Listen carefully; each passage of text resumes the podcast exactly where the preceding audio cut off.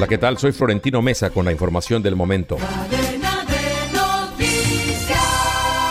El defensor del pueblo de Colombia, Carlos Camargo, hizo un llamado a los gobiernos de los países latinoamericanos a que adopten políticas públicas que desincentiven la migración irregular, a la vez que convocó a los países de tránsito y de acogida a generar y articular acciones que garanticen una migración digna, segura, ordenada y regular. Los pronunciamientos los hizo Camargo en el encuentro binacional de las Defensorías del Pueblo de Colombia y Ecuador tras expresar su preocupación ante el incremento de tránsito de migrantes en la frontera común.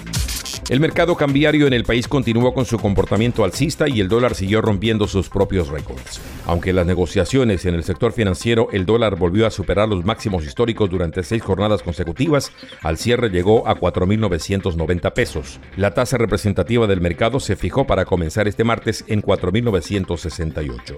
La mayor preocupación para la economía nacional proviene de los alimentos que están recibiendo el impacto del dólar, especialmente en los productos importados como por ejemplo el maíz.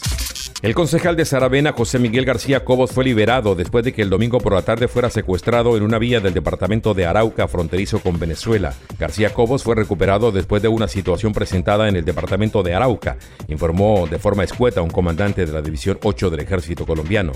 La Defensoría del Pueblo informó que este concejal fue secuestrado por personas armadas que se lo llevaron con rumbo desconocido en la vía que de Arauca conduce a Tam.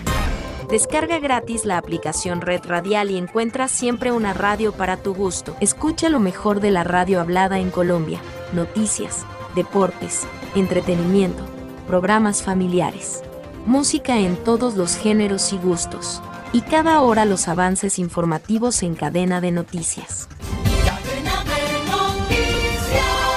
Descarga ya la aplicación de la red radial disponible en Google Play Store y lleva la mejor radio en tu celular. La policía peruana que combate la trata de personas y el tráfico ilícito de migrantes descubrió a un grupo criminal que tenía entre sus víctimas a mujeres migrantes, incluidas seis venezolanas menores de edad, a quienes presuntamente explotaba sexualmente incluso dentro de una cárcel. La Dirección contra la Trata de Personas y Tráfico Ilícito de Migrantes indicó que entre enero y octubre han rescatado a 589 venezolanas víctimas de trata, de las cuales 28 eran menores de edad.